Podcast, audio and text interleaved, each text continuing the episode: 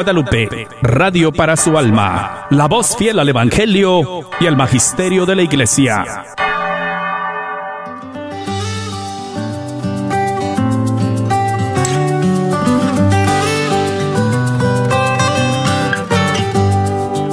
Jesús nos llama a ir al encuentro de su pueblo en todo lugar. Jesús nos llama a ser misioneros, llevando paz y caridad. Hoy es el tiempo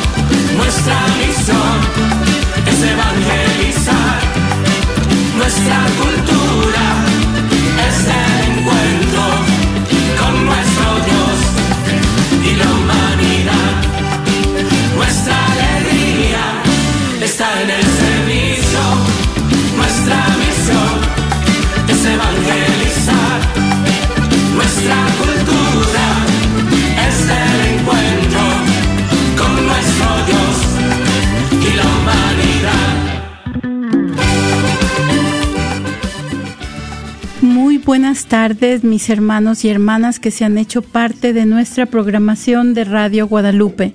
Bienvenidos a su programa Miércoles de Formación Encaminando con Jesús en esta decimocuarta semana de tiempo ordinario. Y esta tarde tenemos la dicha de contar en cabina con la presencia de Alo de Lara. y su servidora María Beltrán. Y esta tarde seguiremos nuestro recorrido por las Sagradas Escrituras. Estamos en el Antiguo Testamento y esta tarde comenzaremos el primer libro de los Reyes y tenemos titulado nuestro programa La sabiduría de Salomón. Como siempre, vamos a dar inicio a nuestro programa poniéndonos en la presencia del Señor.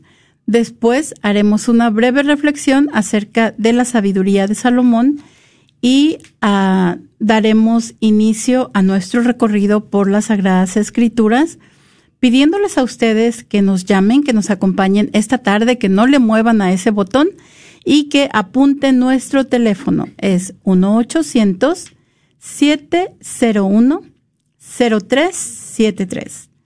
Nuevamente, 1-800-701-0373.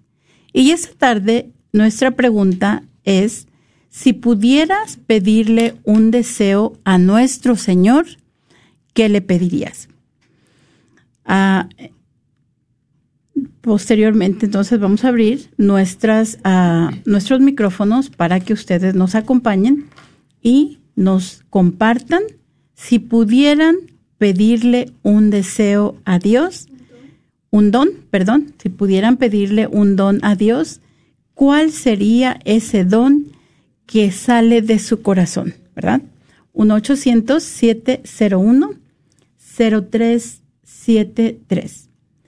Y nos ponemos en la presencia del Señor, en el nombre del Padre, del Hijo y del Espíritu Santo. Amén. Oh María, tú resplandeces siempre en nuestro camino como signo de salvación y de esperanza. Nosotros nos confiamos a ti, salud de los enfermos, que bajo la cruz estuviste asociada al dolor de Jesús, manteniendo firme tu fe. Tú, salvación de todos los pueblos, sabes de qué tenemos necesidad y estamos seguros de que proveerás, para que como en Caná de Galilea pueda volver la alegría y la fiesta después de este momento de prueba. Ayúdanos, Madre del Divino Amor, a conformarnos a la voluntad del Padre y hacer lo que nos dirá Jesús, quien ha tomado sobre sí nuestros sufrimientos y ha cargado nuestros dolores para conducirnos a través de la cruz a la alegría de la resurrección. Bajo tu protección buscamos refugio, Santa Madre de Dios. No desprecies nuestras súplicas que estamos en la prueba, y libéranos de todo pecado, oh Virgen gloriosa y bendita. Amén. En el nombre del Padre, del Hijo y del Espíritu Santo. Amén. Y esta tarde Alo nos va a compartir una reflexión acerca de la sabiduría de Salomón. Así es, esta tarde tomaremos la reflexión del Ángelus, Ángelus del 24 de julio del 2011, en el que el Papa Benedicto XVI nos habla de la sabiduría del rey Salomón, en la cual enuncia que el Antiguo Testamento nos presenta la figura del rey Salomón, hijo y sucesor de David, nos lo presenta al principio de su reinado, cuando era aún jovencísimo. Salomón heredó una tarea muy ardua, y la responsabilidad que pesaba sobre sus hombros era grande para un joven soberano. Lo primero que hizo fue ofrecer a Dios un solemne sacrificio, mil holocaustos, dice la Biblia. Entonces el Señor se le apareció en una visión nocturna y prometió concederle lo que pidiera en la oración. Y aquí se ve la grandeza del alma de Salomón. No pide larga vida, ni riquezas, ni la eliminación de sus enemigos. Dice en cambio al Señor, concede pues a tu siervo un corazón atento para juzgar a tu pueblo y discernir entre el bien y el mal. Y el Señor lo escuchó, de modo que Salomón llegó a ser célebre en todo el mundo por su sabiduría y sus rectos juicios. Por tanto, pidió a Dios que le concediera un corazón atento. ¿Qué significa esta expresión? Sabemos que el corazón en la Biblia nos indica no indica solamente una parte del cuerpo, sino el centro de la persona, la sede de sus intenciones y de sus juicios. Podríamos decir la conciencia. Corazón atento significa entonces una conciencia que sabe escuchar, que es sensible a la voz de la verdad y por eso es capaz de discernir el bien del mal. En el caso de Salomón, la petición está motivada por la responsabilidad de guiar una nación, a Israel, el pueblo que Dios eligió para manifestar al mundo su designio de salvación. El rey de Israel por consiguiente, debe tratar de estar siempre en sintonía con Dios, a la escucha de su palabra, para guiar al pueblo por los caminos del Señor, el camino de la justicia y de la paz. Por el ejemplo de Salomón, vale para todo hombre. Cada uno de nosotros tiene una conciencia para ser en cierto sentido rey, es decir, para ejercitar la gran dignidad humana de actuar según la recta conciencia, obrando el bien y evitando el mal. La conciencia moral presupone la capacidad de escuchar la voz de la verdad, de ser dóciles a sus indicaciones. Las personas llamadas a tareas de gobierno tienen, naturalmente, una gran posibilidad ulterior y por lo tanto, como enseña Salomón, tienen aún más necesidad de la ayuda de Dios. Pero cada uno tiene que hacer su propia parte en la situación concreta en la que se encuentra. Una mentalidad equivocada nos sugiere pedir a Dios cosas o condiciones favorables. En realidad, la verdadera calidad de nuestra vida y de la vida social depende de la recta conciencia de cada uno de la capacidad de todos y de cada uno de reconocer el bien, separándolo del mal y de tratar de llevarlo a cabo con paciencia, contribuyendo así a la justicia y a la paz. Y tú, hermano y hermana, que te has hecho parte de esta programación, que nos escuchas en este momento, si usted pudiera pedirle un don a Jesús, ¿qué le pedirías?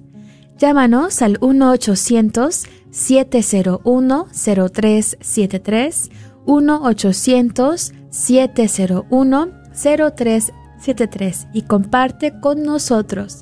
Se vale pedir, ¿verdad María? Claro, Claro, está, hoy estamos este, generosos, hoy se vale pedir.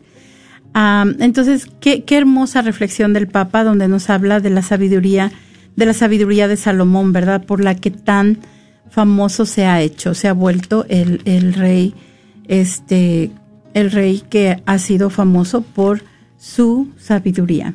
Y nosotros vamos a continuar entonces con nuestra historia deuteronomista.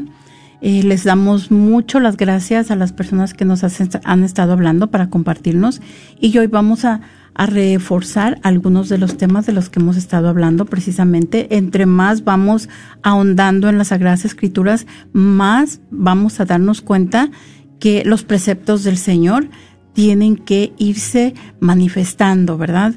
Entonces, eh, en los primeros eh, libros en la historia deuteronomista, decíamos, eran Josué y los jueces, que era una situación antes de la monarquía.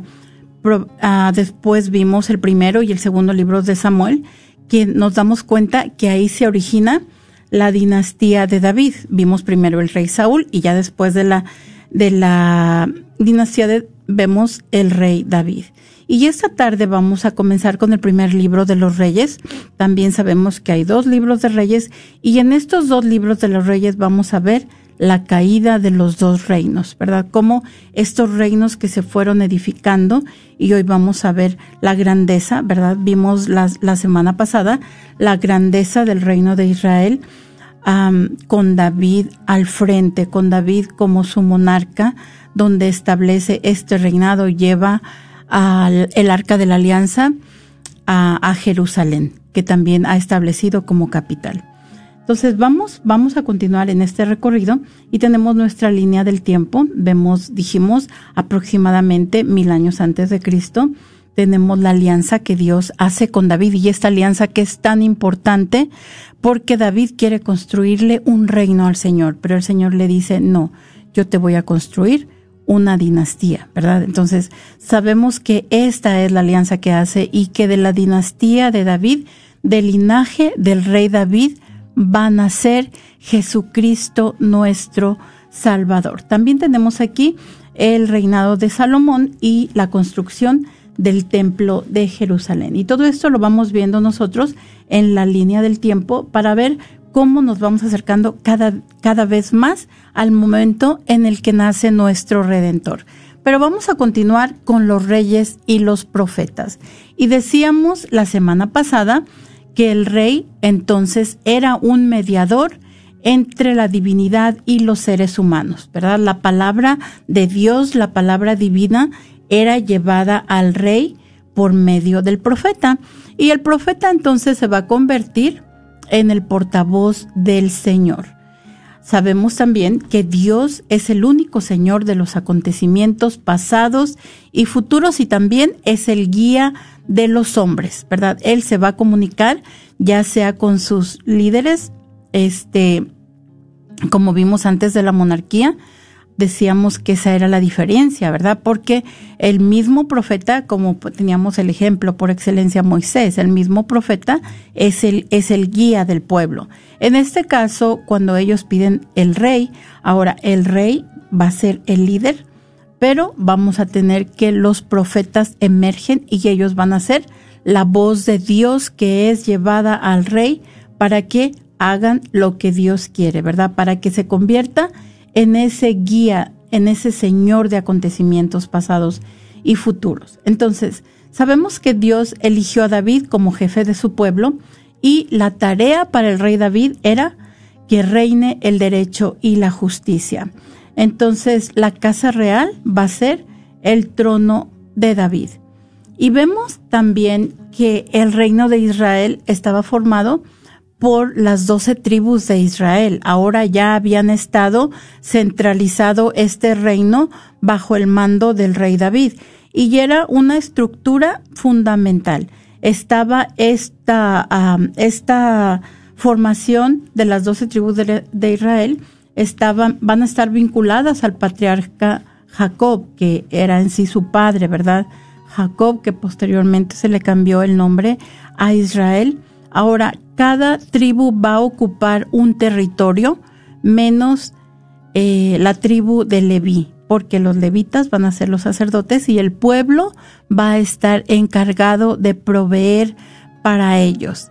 Sabemos que este el rey Salomón va a ser el sucesor de su padre, del rey David, y el rey Salomón entonces va a ser quien va a consolidar el reino. Ahora, hay algo muy interesante acerca de Salomón, porque a Salomón ya no le tocó eh, vencer todas esas batallas que liberó su padre, ¿verdad? Su padre ya le dejó este, este reino, pero Salomón para consolidar el reino, vamos a ver que hace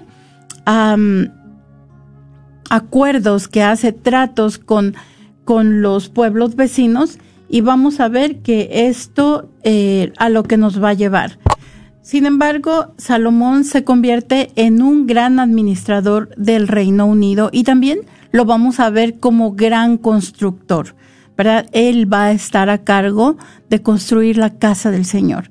Vemos que no solamente construye el templo de Jerusalén, pero también construye su palacio, construye grandes ciudades amuralladas y también este, que se van a convertir en fortalezas militares.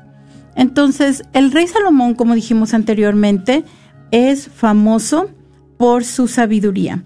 Tenemos también en el primer capítulo del primer libro de los reyes que le dice eh, Yahvé que tu hijo Salomón reinará después de mí y él, perdón, Ah, el rey David respondió, llamen a Belsabé. Entró esta donde el rey se detuvo ante él. El rey hizo un juramento, te juro por la vida de Yahvé, que me libró de todas mis dificultades, que hoy mismo voy a ratificar el juramento que hice por Yahvé, Dios de Israel. Porque lo dije muy bien.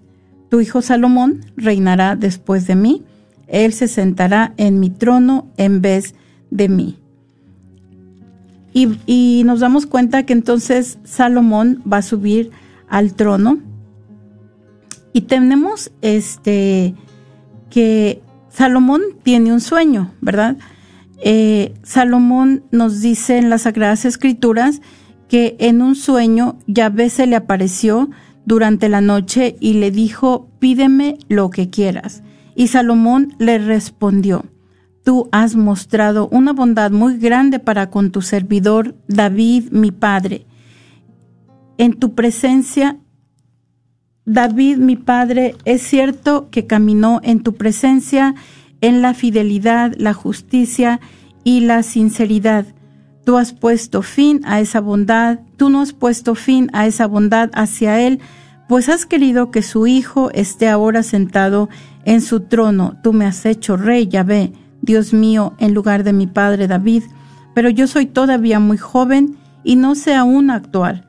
Tu servidor se las tiene que ver con tu pueblo, al que tú mismo elegiste, y es un pueblo tan numeroso que no se le puede ni calcular ni contar.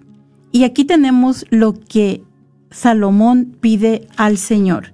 Concédeme pues que sepa juzgar a tu pueblo y que pueda distinguir entre el bien y el mal. ¿Quién podría en realidad gobernar bien a un pueblo tan importante? Y nos dice las Sagradas Escrituras que al Señor le agradó el pedido de Salomón y le dijo, no has pedido para ti ni una larga vida, ni la riqueza, ni la muerte de tus enemigos, y en cambio me pediste la inteligencia para ejercer la justicia. Pues bien, yo te voy a conceder lo que me pediste. Te doy un corazón tan sabio e inteligente como nadie lo ha tenido antes que tú y como nadie lo tendrá después de ti. Y además te daré lo que tú no has pedido, tendrás riqueza y gloria más que ningún otro rey de la tierra durante su vida. Si andas por mis caminos y si observas mis ordenanzas, mis mandamientos como lo hizo tu Padre, te daré larga vida. Y qué hermoso, ¿no? Esta petición de Salomón. Así es de que por eso les preguntamos esta tarde a ustedes, si ustedes pudieran pedirle un don a Dios, ¿qué le pedirían? Llámenos al 1-800-701-0373. 1-800-701-0373. Y aquí en Facebook María Guadalupe dice que ella le pediría al Señor ser siempre una buena madre. ¡Qué bonito! Qué bonito. Claro que sí. Y te lo va a conceder María Guadalupe. Amén. Claro que sí. Sigue alimentándote del Señor y serás un reflejo de Jesús para tus hijos. Y tenemos una llamada. Muy buenas tardes. ¿Con quién tenemos el gusto? Buenas tardes, con Margarita. Margarita, ¿qué te gustaría compartirnos esta tarde? ¿Tú qué le pedirías al Señor? Yo le pediría el, el don de sabiduría y paciencia para mi hijo adolescente. Muchas gracias, Margarita. Seguramente que el Señor también te lo va a conceder. Estás en nuestras oraciones. Que Dios te bendiga. Muchas gracias. Bendiciones para ustedes. Muy hermoso su programa. Muchas gracias, Margarita. Y tenemos también entonces que la sabiduría de, Salomón también es famosa por la disputa entre dos mujeres que tenemos en el capítulo 3 de, del libro de los reyes, el primer libro de los reyes, y nos dice que fueron dos prostitutas al tribunal del rey y una de ellas le dijo, Señor, atiéndeme, esa mujer y yo vivíamos en la misma casa y en esa casa di a luz a un niño. Tres días después del parto, ella dio a luz también a un niño. Estábamos juntas, ninguna persona extraña estaba con nosotras. Éramos las únicas en la casa. Pues bien, durante la noche murió el hijo de esa mujer, porque ella se acostó encima de él. Entonces se levantó a medianoche, tomó a mi hijo, que estaba a mi lado, mientras yo dormía, lo acostó a su lado y puso al niño muerto al lado mío. Por la mañana cuando me levanté para dar a mamar a mi hijo, vi que estaba muerto. Pero al mirarlo con más atención, me di cuenta de que no era el hijo que había dado a luz. En ese momento, la otra mujer se puso a gritar, mi hijo es el que está vivo y el tuyo es el que está muerto. Y la primera replicó, no es cierto, tu hijo es el que estaba muerto y el mío está vivo. Y ambas discutían en presencia del rey. El rey tomó la palabra. Tú dices mi hijo está vivo y el tuyo muerto, y tú dices no, porque es tu hijo el que está muerto, mientras que el mío está vivo. Y el rey ordenó, tráiganme una espada. Le llevaron la espada al rey. Y entonces él dijo, corten en dos al niño que está vivo y denle una mitad a una y la otra mitad a la otra. Entonces la mujer cuyo hijo estaba vivo dijo al rey, porque se le conmovieron sus entrañas de madre. No, por favor, Señor. Denle a ella mejor el niño que está vivo, pero que no lo maten. Pero la otra replicaba, pártanlo, así no será ni mío ni tuyo. El rey entonces decidió, den el niño que está vivo a la primera, no lo maten, porque ella es su madre. Todo eh, Israel oyó hablar de esta sentencia que, que había pronunciado el rey, y desde entonces hubo un gran respeto por el rey, porque se veía que la sabiduría de Dios estaba con él cuando administraba la justicia. Entonces le seguimos, le seguimos invitando a que nos llamen y tenemos otra llamada. Muy buenas tardes, ¿con quién tenemos el gusto? Buenas tardes, les de Dios. Soy María. María, ¿qué le gustaría compartirnos esta tarde? ¿Usted qué le pediría al Señor? Mm, el don de llevar la, la, palabra de Dios a todos mis, a mis hermanos, principalmente, principalmente a toda mi familia, porque estamos todos necesitados de ella para, para saber más de Dios. Muy bien muy bonito también, muy, muy hermoso su deseo de llevar la voz de Dios, de llevar la palabra de Dios, de ser ese profeta de nuestros tiempos que habla la voluntad del Señor. Muchas gracias María por llamarnos y que Dios la bendiga. Y siga proclamando la palabra del Señor. Y continuamos entonces eh, con el reinado de Salomón, ¿verdad? Decíamos que el rey Salomón y realizó grandes construcciones en Jerusalén, ¿verdad? Este, nos damos cuenta que él construyó el templo y el primer libro de los reyes nos dice exactamente cómo se realizó esta construcción de, del, tanto del templo como del palacio.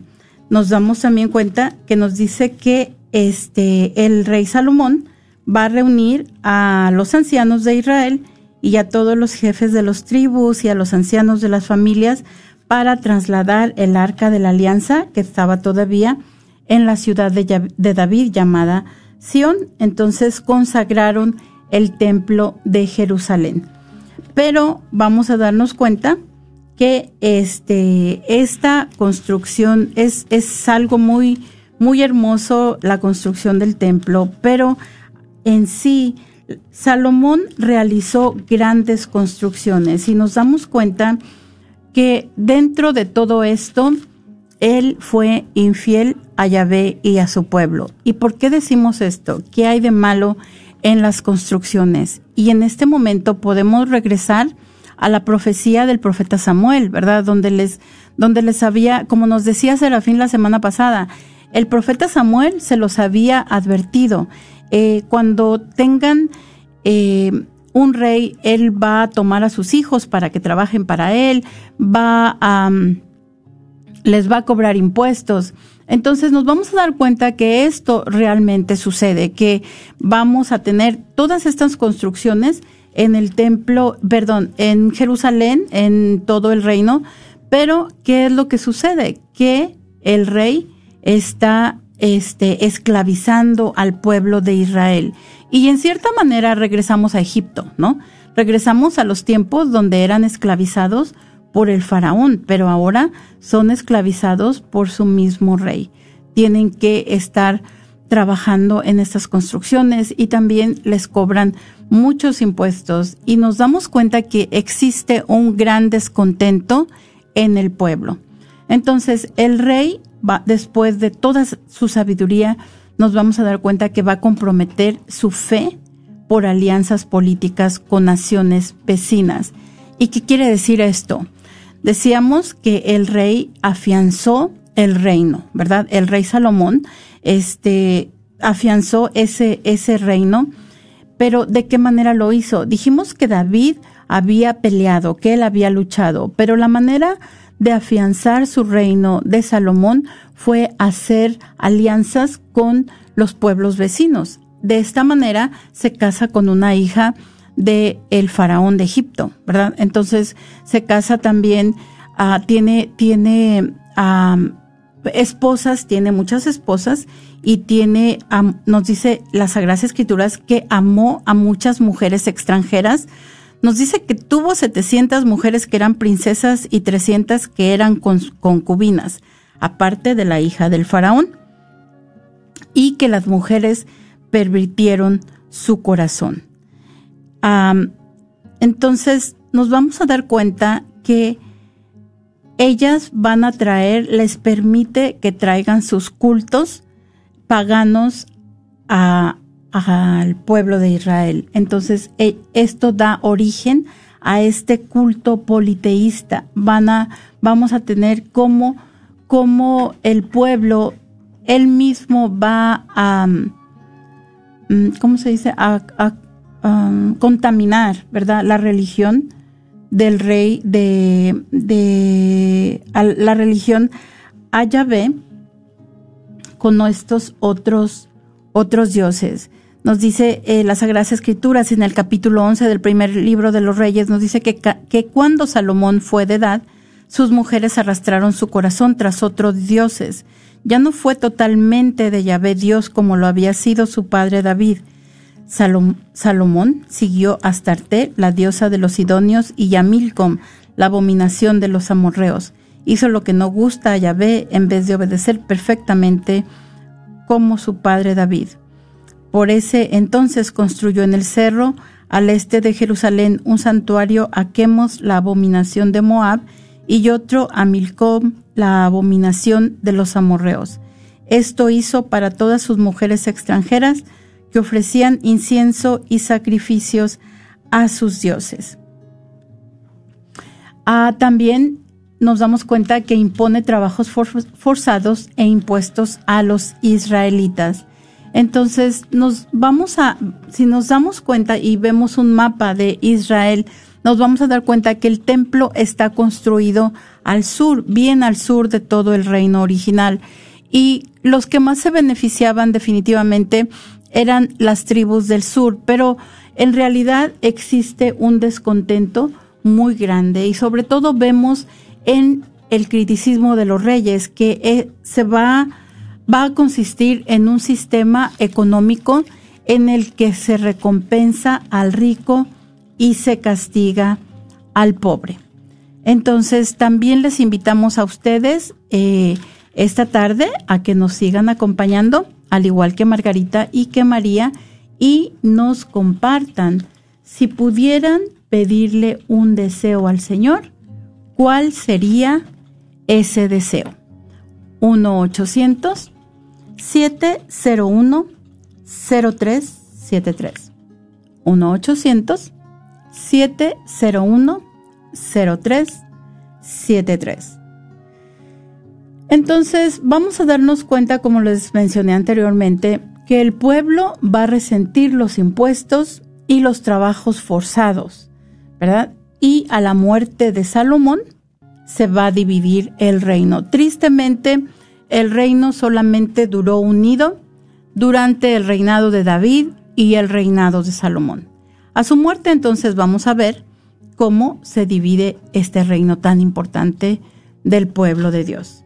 Y si David había estado en el trono en el año 1000, ahora en el año 922, apenas 78 años después de que David subió al trono, vamos a ver que el pueblo se va a dividir.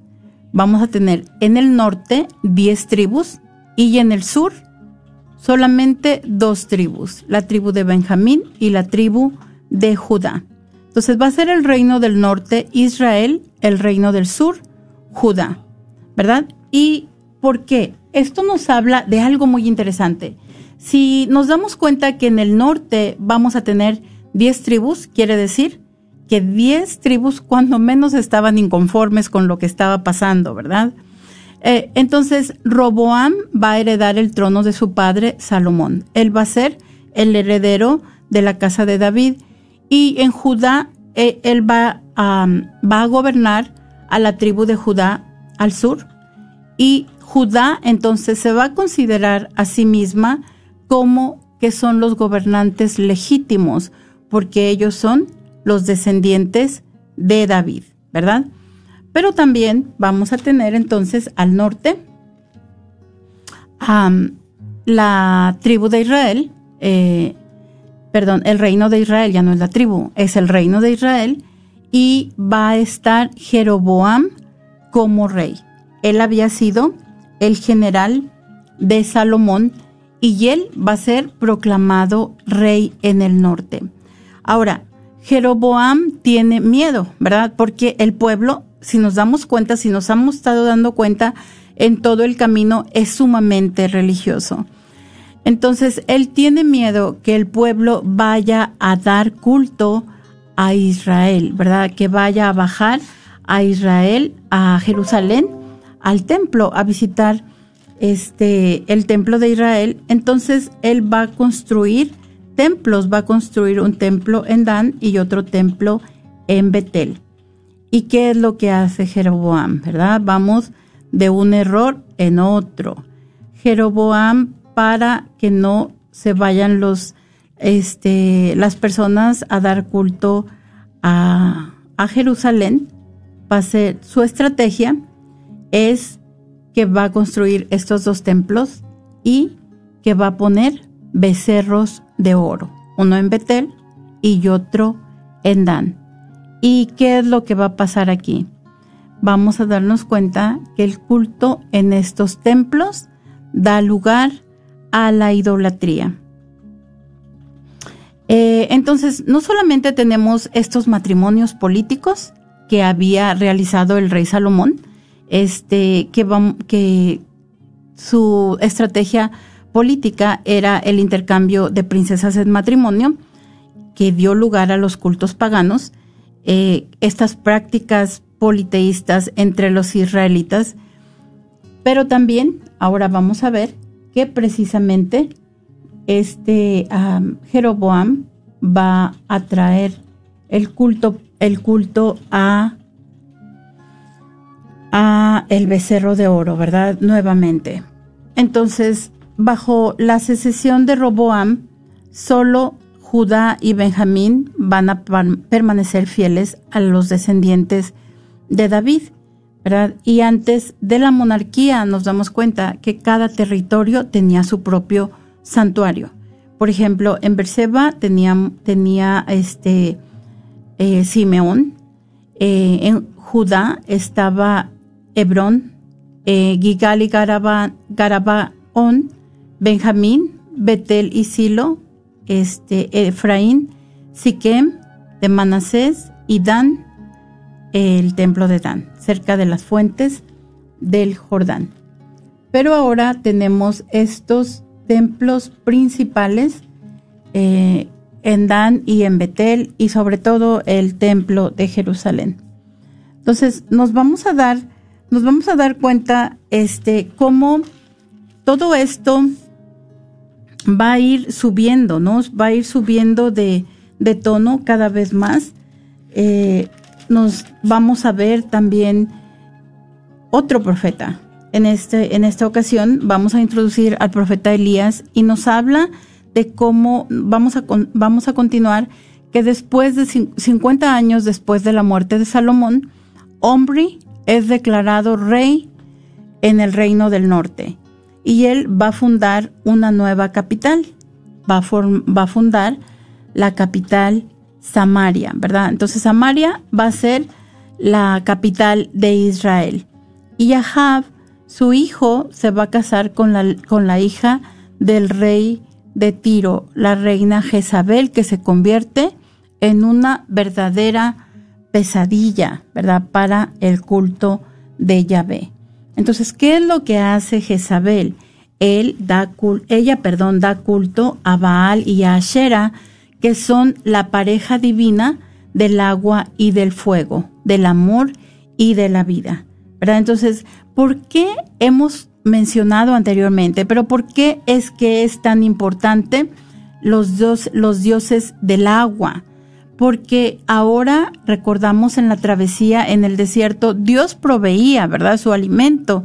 Eran mantenidos por el maná a lo largo de la trayectoria en el desierto, pero ahora se han convertido en una nación agricultora. Ahora tienen que cultivar las tierras y ahora necesitan el agua, porque si no, sus cosechas perecen. Entonces, por eso es que se convierte en una tentación tan apremiante el, el Dios Baal, ¿verdad? Y por eso es que existe tanta infidelidad entre el pueblo. Entonces, en este caso, el profeta Elías va a mantener una fuerte lucha en favor de Yahvé. Y Yahvé le dice que va a mandar una sequía por tres años, ¿verdad? Finalmente le dice, este, preséntate a Jab, porque ya voy a enviar el agua.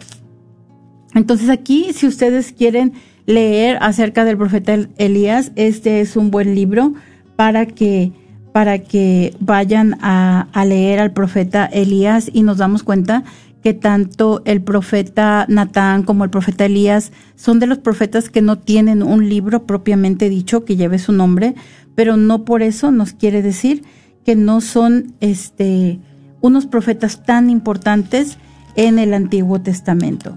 Entonces, el, el profeta, el profeta Elías se, este, se acerca con el rey Ahab y le dice que Dios va a enviar la lluvia. Entonces eh, el, el rey le va a contar a Jezabel todo lo que ha hecho este Elías porque va al Carmelo. Vamos a ver ese sacrificio en el Carmelo y aquí se trata de mostrar al pueblo quién es el verdadero Dios, ¿verdad? Entonces, los profetas, los profetas de Baal, nos dice que son 450 profetas y están pidiendo que mande el Baal, que mande el fuego sobre sus holocaustos. Pero sin embargo, eh, Baal nos dice, parece estar, parece estar sordo, ¿verdad? Pero el Señor responde enviando el fuego a la oración que le ofrece el profeta Elías. y Yahvé va a mandar la lluvia. Entonces ah, nos dice, bajo el fuego de Yahvé que consumió los, el holocausto y la leña y absorbió toda el agua que había en la zanja. Al ver esto, todo el pueblo se echó con el rostro en tierra, gritando, Yahvé es Dios, Yahvé es Dios. Y Elías les dijo, detengan a los profetas de Baal, que no escape ninguno. Los apresaron y Elías mandó que, que bajaran al torrente Sison y allí los degolló. Ahora, no, hay algo interesante en todo esto, ¿no? Porque en realidad el Señor no pidió que, se realizara esta, esta matanza de los otros profetas de Baal, aunque si bien eran profetas falsos, este, y nos, damos cuenta que el, el, rey le dice a su, a su esposa, la reina Jezabel, que todo lo que hizo Elías y que había pasado por cuchillo a todos los profetas. Entonces, Isabel, este, Jezabel se, se, se decide, o como dice, se pone en camino para dar muerte, empieza la persecución al profeta Elías. Entonces nos damos cuenta que él dice, no, pues ya, ya mejor se tira a morir, ¿verdad? Y nos tenemos aquí ese pasaje tan maravilloso donde el Señor le habla a, a Elías, ¿verdad?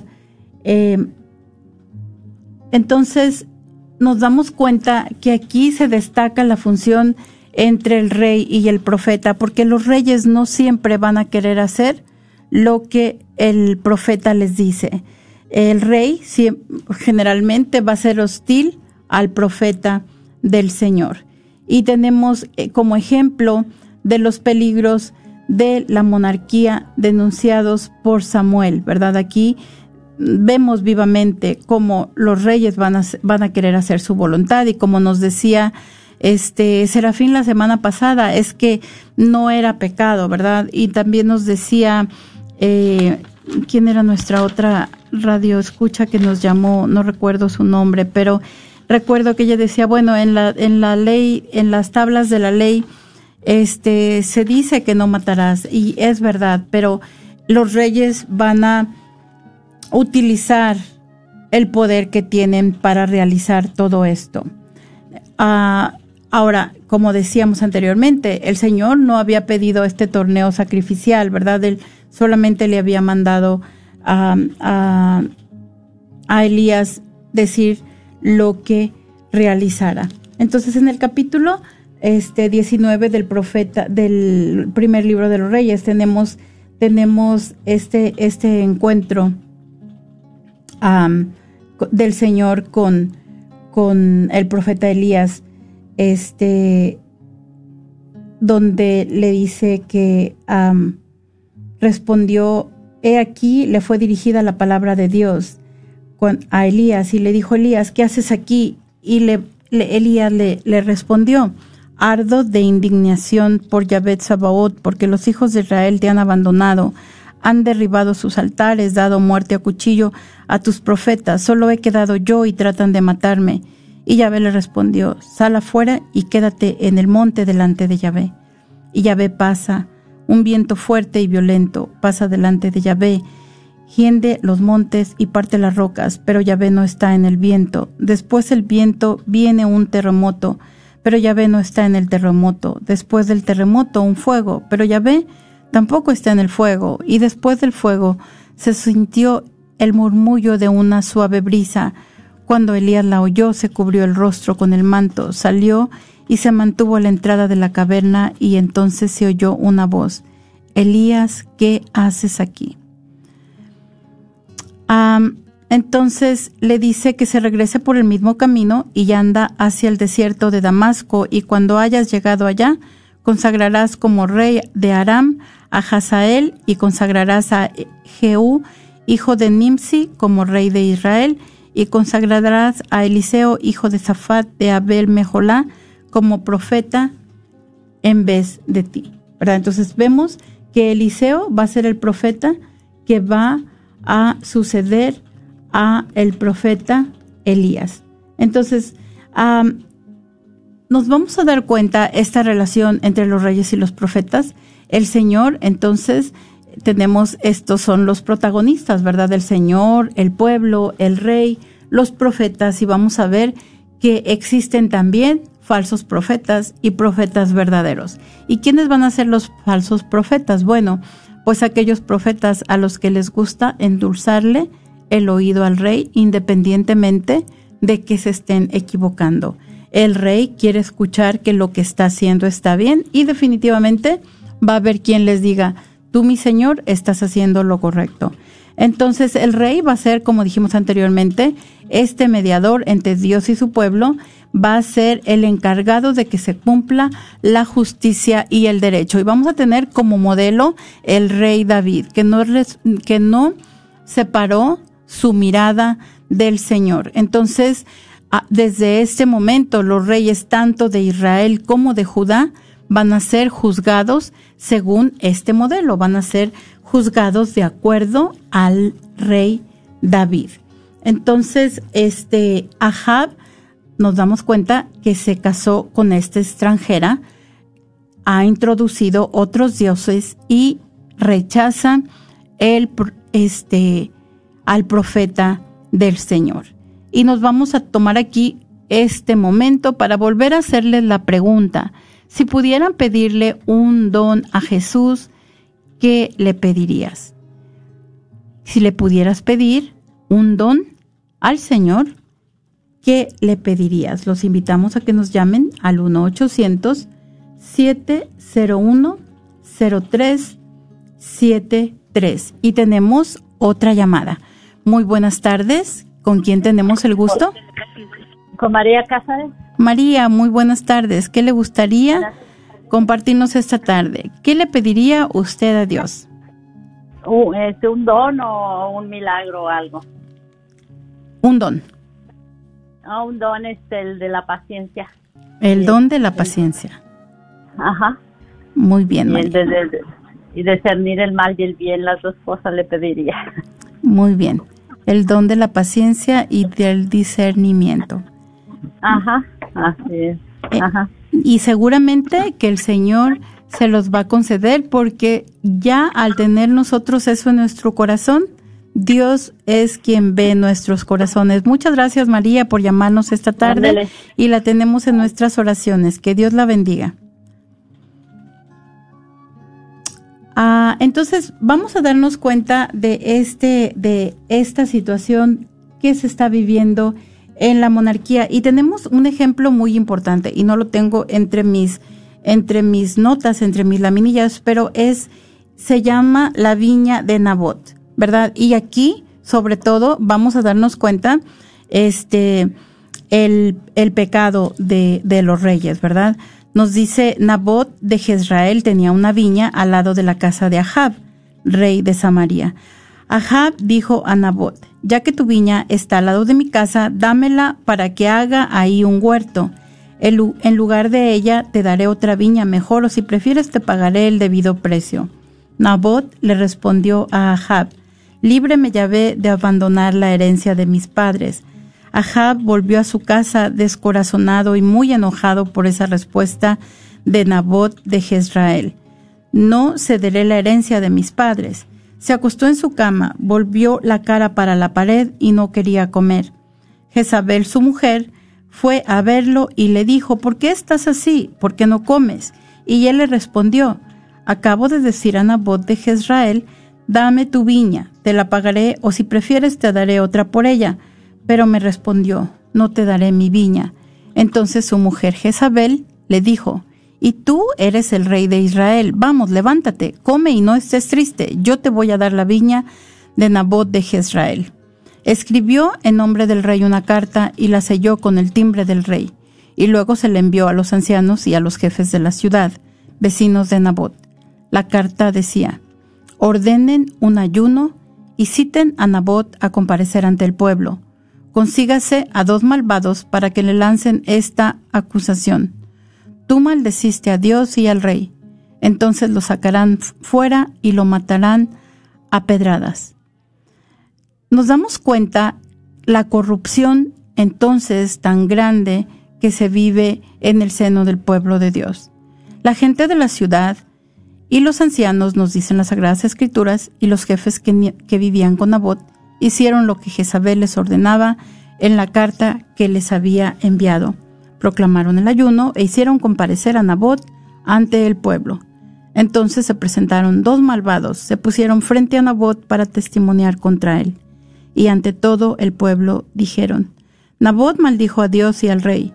Lo sacaron fuera de la ciudad y lo apedrearon y Nabot murió. Le comunicaron a Jezabel, Nabot fue apedreado y murió. murió. Y apenas lo supo Jezabel, la muerte de Nabot, dijo a Ahab, levántate y toma posesión de la viña de Nabot de Jezrael, que no quería vendértela a ningún precio. Nabot ya no existe porque murió. Cuando Ahab oyó que Nabot había muerto, se levantó, bajó a Jezrael y tomó posesión de la viña de Nabot.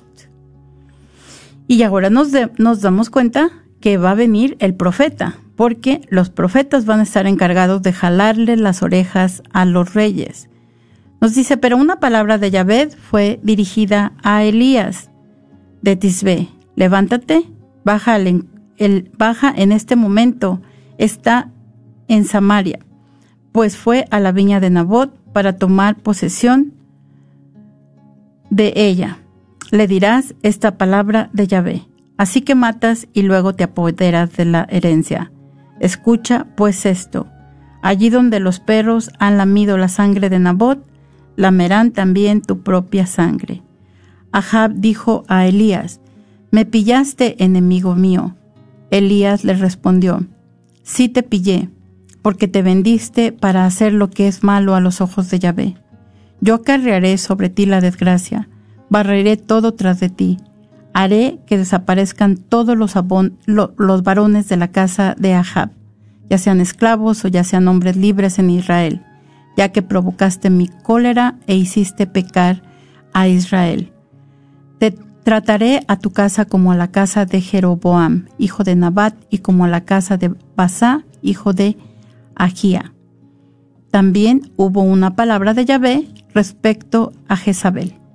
Los perros se comerán a Jezabel al pie del muro de Jezrael. No hubo nadie como Ahab para venderse y hacer lo que es malo a los ojos de Yahvé. Entonces aquí nos damos cuenta precisamente de la corrupción que de los reyes, ¿verdad? Y nos damos cuenta que esto precisamente era lo que se, se hablaba en el capítulo 17 del libro del Deuteronomio con respecto a los reyes. Yo creo que es un buen momento para recordarlo.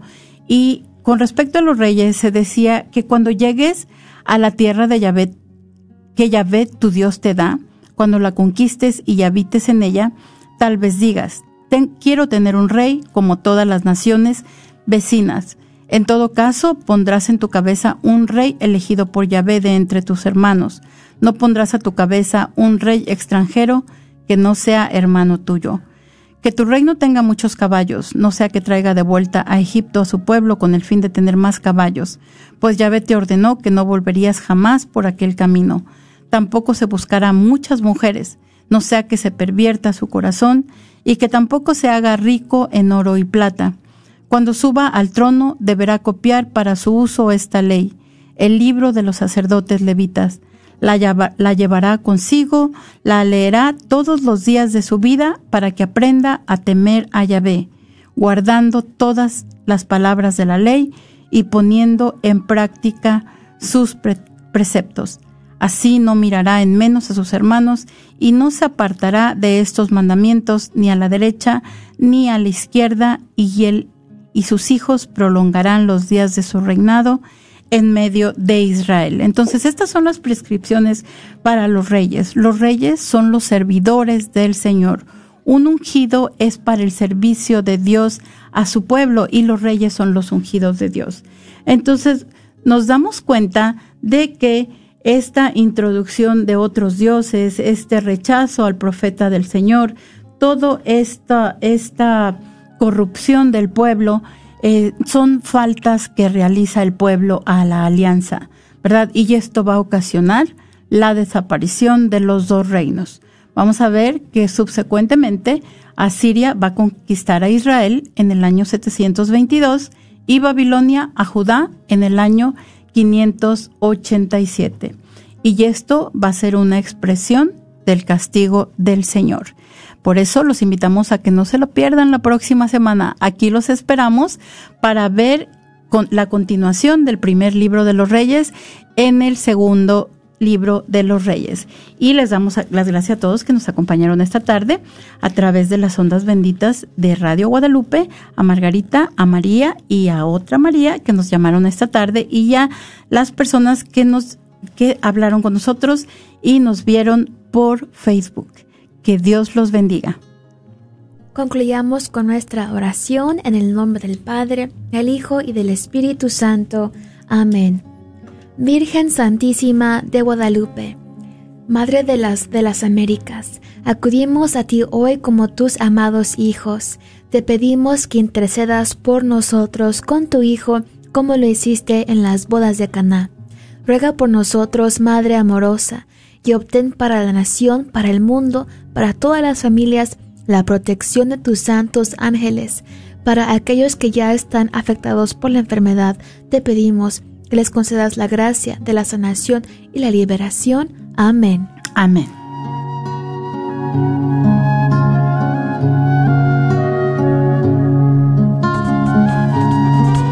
Librería Santa Faustina.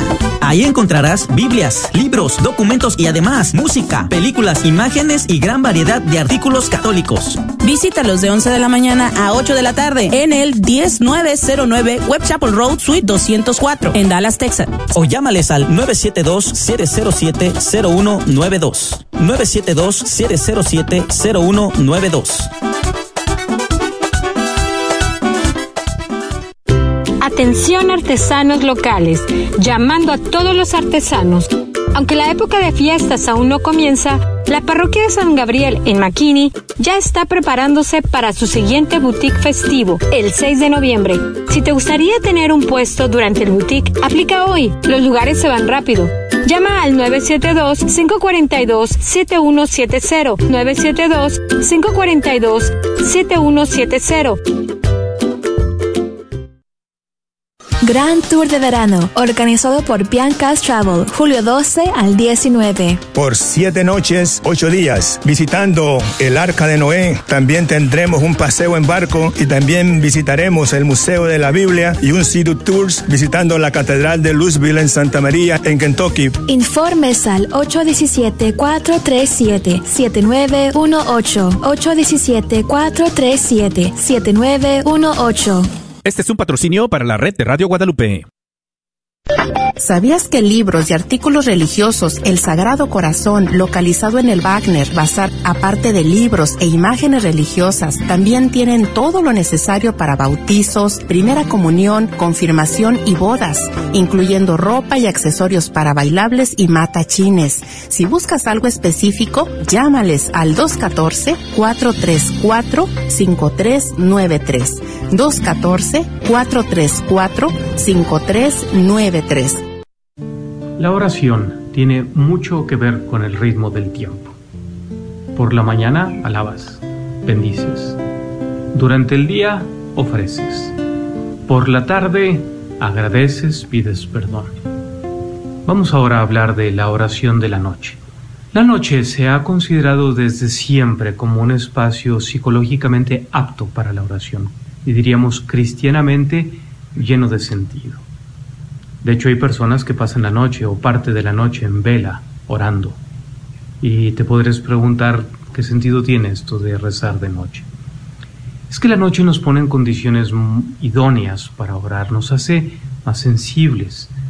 La oscuridad, el silencio, todo eso nos hace sentir solos, eh, claramente enfrentados a nuestro propio ser, como que más espontáneamente cercanos a Dios las demás cosas todo se relativiza.